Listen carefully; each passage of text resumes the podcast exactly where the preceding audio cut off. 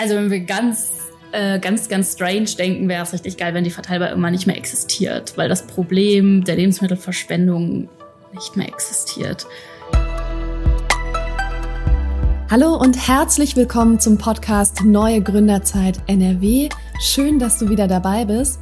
Mein Name ist Annalena Kümpel und ich spreche heute mit Janice Mattea. Janice ist die Gründerin der Verteilbar in Münster. Das ist ein Laden, in dem gerettete Lebensmittel verkauft werden. Und wir nehmen heute in diesem Laden auf. Ganz ungewöhnliche Aufnahmesituation, also nicht über mögliche Hintergrundgeräusche wundern. Und jetzt lasst uns direkt starten. Hallo Janice. Hallo. Wir starten mit dem Ganz kurzen Pitch, was ist die Verteilbar? Die Verteilbar ist ein Laden für gerettete Lebensmittel und zwar für alle. Wir versuchen, diese geretteten Lebensmittel sozusagen aus diesem Dilemma, es gibt auf der einen Seite zu viele Lebensmittel, die weggeschmissen werden und auf der anderen Seite sehr viele Menschen, die sich gute Lebensmittel nicht leisten können, das ein bisschen übereinander zu bringen und das machen wir mit der Verteilbar. Und neben dem Laden gibt es auch noch ein Bildungsabteil und ein Manufakturabteil, wo wir nicht nur Menschen im Laden quasi aufklären wollen, dass krumme Gurken genauso schmecken wie gerade, sondern auch in der Bildung zum Beispiel alte Haltbarmachungsmethoden wieder kennenlernen. Und in der Manufaktur haben wir auch manchmal damit zu kämpfen, dass wir zu große Berge an, zum Beispiel jetzt vor einigen Wochen Tomaten haben. Und dann müssen auch wir mal schauen, dass bei uns nichts wegkommt. Und dann haben wir zum Beispiel Tomatenpassata gemacht. Okay, das heißt, ihr verarbeitet dann die Lebensmittel zu Produkten, die länger haltbar sind und die verkauft ihr auch in der genau. Verteilbar? Wie lange macht ihr das schon? Also der Laden existiert jetzt seit Juni 2019 und das Konzept vorher hat auch schon so anderthalb Monate etwa so in der Entwicklung. Wir haben sehr viele Pop-ups gemacht, um ja auch einfach zu schauen, wie kommt unser Konzept eigentlich an bei KundInnen oder möglichen KundInnen mhm. oder schütteln die alle nur mit dem Kopf. Da haben wir ein Jahr lang ungefähr hin und her überlegt und auch angepasst. Lass uns ein bisschen in diese Gründungsgeschichte mhm. reingehen. Du hast vorhin schon im Vorgespräch kurz verraten, du hast nicht alleine gestartet. Wir gehen einen Schritt vor noch. Wie kamst du auf die Idee oder wie kamt ihr auf die Idee? Wart noch ein Team? Ähm, das Gründungsteam, also waren fünf Frauen, hat sich über verschiedene Ecken in so der Food Saver Szene, wenn man es die so nennen darf, äh, kennengelernt. Zum Beispiel über Foodsharing. Ich glaube 2017 oder so gab es ein großes Feeding the 5000. Das ist ein Konzept, was aus England kommt wo man mit geretteten Lebensmitteln eine Riesentafel in der Innenstadt aufbaut und innerhalb dieses Events haben sich Leute kennengelernt und da hat eben eine Person äh, damals dann die Fällen zusammengeführt und hat verschiedene Menschen an einen Tisch gebracht und da saß unter anderem ich dran und äh, genau, ich habe mich da festgebissen und fand das ziemlich fantastisch äh, und habe das mit vier weiteren Frauen bis zur Gründung durchgezogen. Und wie ist die Gründung gelaufen?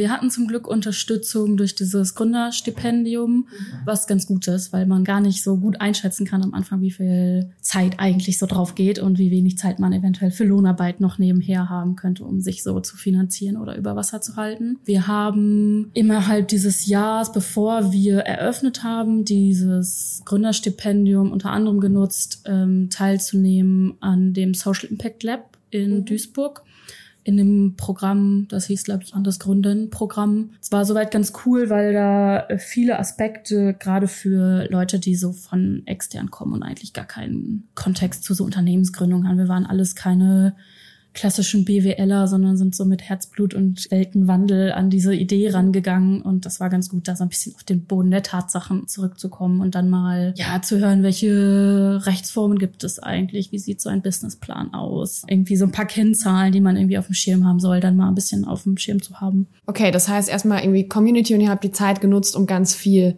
zu lernen über Unternehmensgründung. Ja.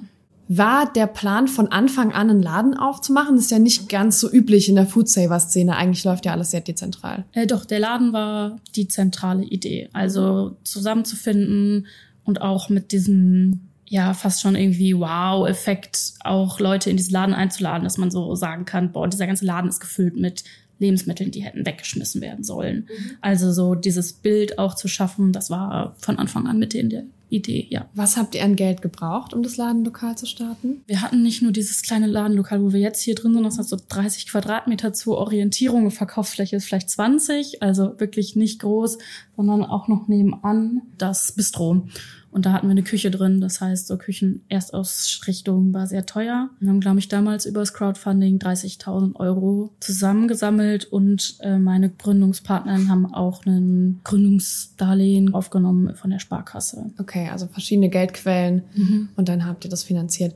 Wie lange hat es gedauert, bis der Laden sich getragen hat, beziehungsweise bis euer Geschäftsmodell sich getragen hat? Das ursprüngliche Konzept ist gestartet mit Ehrenamt und wir hatten einen Verein, der mit Ehrenamt arbeiten konnte. Und wir haben uns am Anfang nichts ausgezahlt mhm. und haben zum Beispiel diese Unterstützung über das Gründerstipendium bekommen. Das heißt, ähm, wir waren relativ schnell in diesem Modus von, wir machen gerade kein Minus.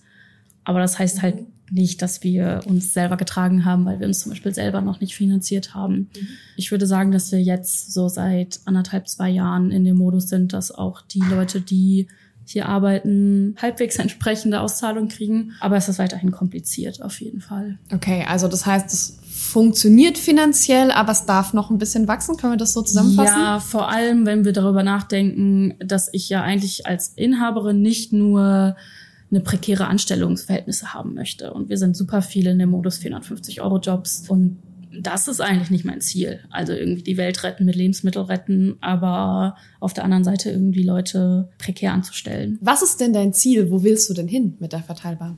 Also wenn wir ganz äh, ganz, ganz strange denken, wäre es richtig geil, wenn die Verteilbar immer nicht mehr existiert, weil das Problem der Lebensmittelverschwendung nicht mehr existiert da wir da, glaube ich, irgendwie nicht so schnell hinkommen, zumindest gerade mit so den Zielformulierungen, die auch von den Regierungen gemacht werden, dauert das, glaube ich, noch ein bisschen länger. Gerade sind unsere Ziele, dass wir gerne wieder in einer Rechtsform sind, mit der wir vernünftig mit Ehrenamt arbeiten oder überhaupt mit Ehrenamt arbeiten können, weil das eigentlich auch damals in der Gründungsphase dazugehört hat, dass wir gesagt haben, wir wollen nicht nur wir fünf uns an diesem Konzept der Verteilerbar abarbeiten oder mitdenken, sondern dazu gehört so viel mehr. Es müssen viel mehr Leute das Konzept der Verteilbar und das Lebensmittel retten tragen.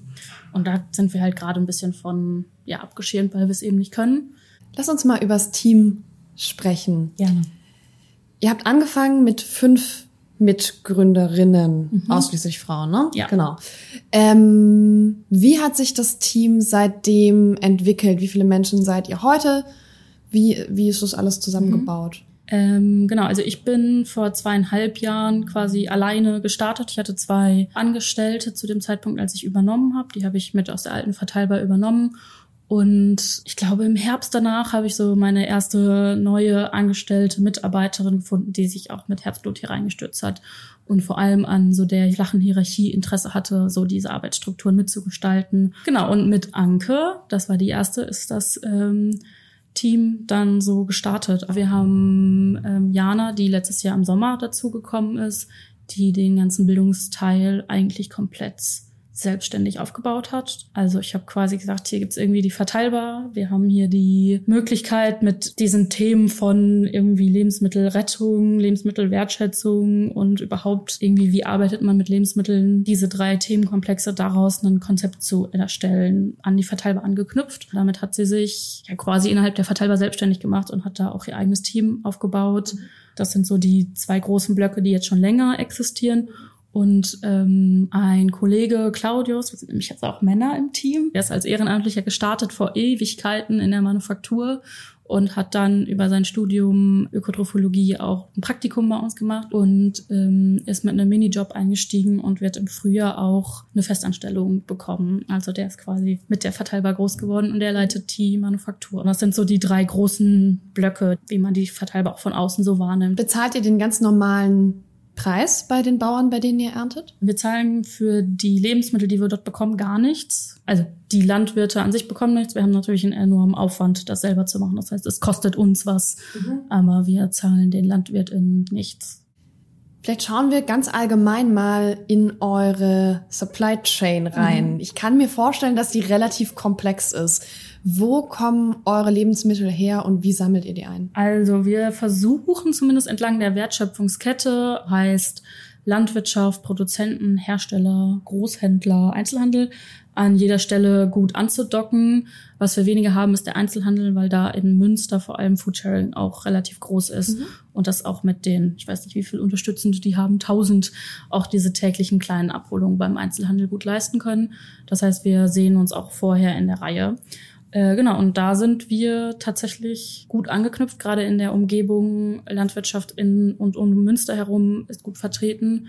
Und da haben wir gerade im Bereich Bio sehr schnell auch eine Anknüpfung gefunden. Schwieriger ist es bei konventionellen Betrieben, also sowohl Landwirtschaft als auch Hersteller oder Produzenten, weil ich da das Gefühl habe, man kann nicht auf diese Werteebene von Nachhaltigkeit irgendwie aufsteigen. Man muss Grundsätzliches erstmal klären. Mhm. Ja. Ihr habt ein sehr besonderes Bezahlmodell. Mhm. Menschen können hier reinkommen und das bezahlen, was sie für die Ware für richtig halten. Mhm.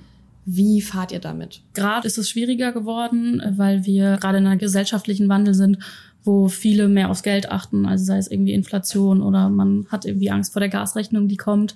Aber auch viele Geflüchtete, zum Beispiel aus der Ukraine, nehmen so die verteilbar als zum Beispiel so Tafelersatz war. Und da hadern wir gerade extrem mit, sodass wir auch an unser ursprüngliches Konzept Pay What You Feel drangegangen sind und ein bisschen äh, Veränderungen gemacht haben. Dass es zum Beispiel keine freie Entscheidung mehr gibt, was man zahlen möchte, sondern so Preisempfehlungen innerhalb von Bereichen, je nachdem, wie groß die Menge des Einkaufs ist. Lass uns in den Bereich Bildung noch mal reinschauen. Ja, Ihr habt ja mehrere Säulen. Bildung ist eine davon. Erste Frage, ist es eine Säule, mit der ihr Geld verdient?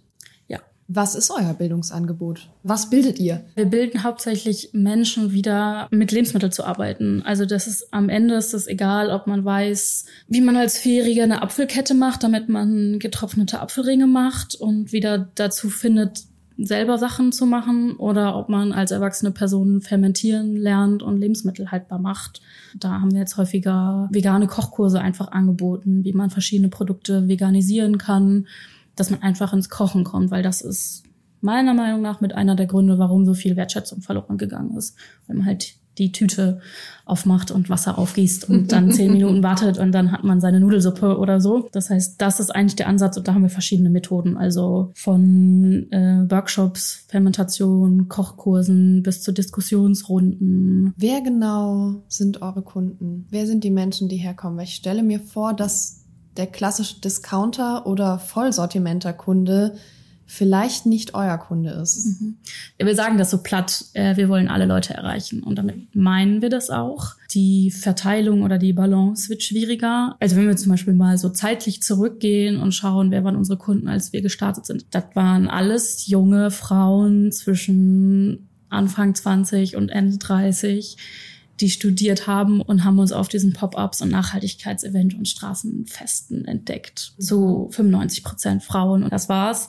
Und mit diesem Kundenstand sind wir quasi gestartet. Was länger gedauert hat und dazugekommen ist, sind äh, Familien, junge Familien, die so nach dem Motto, ich möchte meinen Kindern irgendwie mitgeben, dass man auch nachhaltig einkaufen kann. Und es hat ein bisschen gedauert, aber gerade vermehrt RentnerInnen, dieses Angebot nutzen und auch viele sehr bewusst hier einkaufen. Also da habe ich nicht das Gefühl, dass die aus reiner Not hier einkaufen und das Konzept nicht hinterfragen oder verstehen. Vor zwei Jahren hatte ich eine äh, Kundin, da hatte ich danach Pipi in den Augen, weil sie hier stand vor mir und meinte, ihr rettet hier meine Rente und weil ich mich bedankt hatte, dass sie mit uns Lebensmittel rettet. So, also auf solcher Ebene erreichen wir irgendwie Menschen tatsächlich und äh, Geflüchtete gerade vermehrt Menschen, die tatsächlich einfach arschwenig Geld haben und die unser Konzept schon auch eher wie ein Discounter nutzen. Mhm. Lass uns noch mal konkret über den Support sprechen, den ihr bekommen habt. Mhm. Ihr wart im Gründerstipendium NRW. Ja. Das bedeutet ja für bis zu drei Mitgründerinnen ein Jahr lang jeden Monat 1000 Euro. Mhm.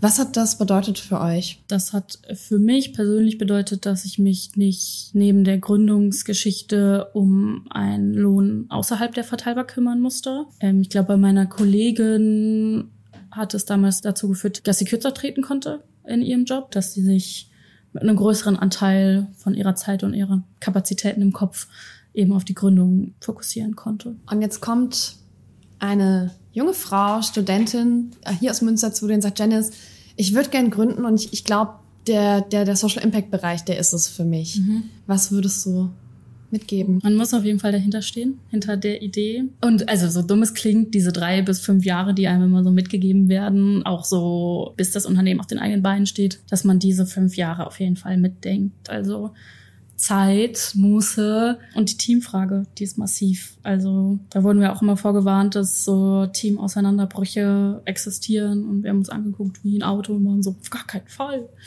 Aber das gehört dazu. Also dass das Team sich entwickelt, Ja, und dass Leute gehen und dass Leute dazukommen und dass das auch richtig sein kann, dass es vielleicht genau das ist, was dieses Unternehmen gebraucht hat dass man darauf klarkommen muss, so eine Flexibilität zu haben, auch wenn es arsch anstrengend ist, immer wieder zu merken, oh Gott, da schließt sich eine Tür und dann brauche ich meinen Moment, um dann aber weiterzugehen und dann gehen bei mir aber auch relativ schnell so klack, klack, klack die anderen Möglichkeitstüren auf. Ja, flexibel sein und auf alles vorbereitet sein, aber auch wirklich auf alles. Liebe Dennis, Vielen, vielen Dank für deine Zeit und deine Gerne. Offenheit und dass du uns hier an einem Montag euren eigentlich geschlossenen Laden geöffnet hast, um hier aufzunehmen. Gerne. Und damit sind wir am Ende der heutigen Folge. Schön, dass du bis zum Ende dabei warst. Hör dir super gerne unsere anderen Interviews an. Die findest du in deinem Lieblingspodcatcher unter Neue Gründerzeit Nordrhein-Westfalen oder unter gründen.nrw. Und wir hören uns in der nächsten Folge. Bis dann.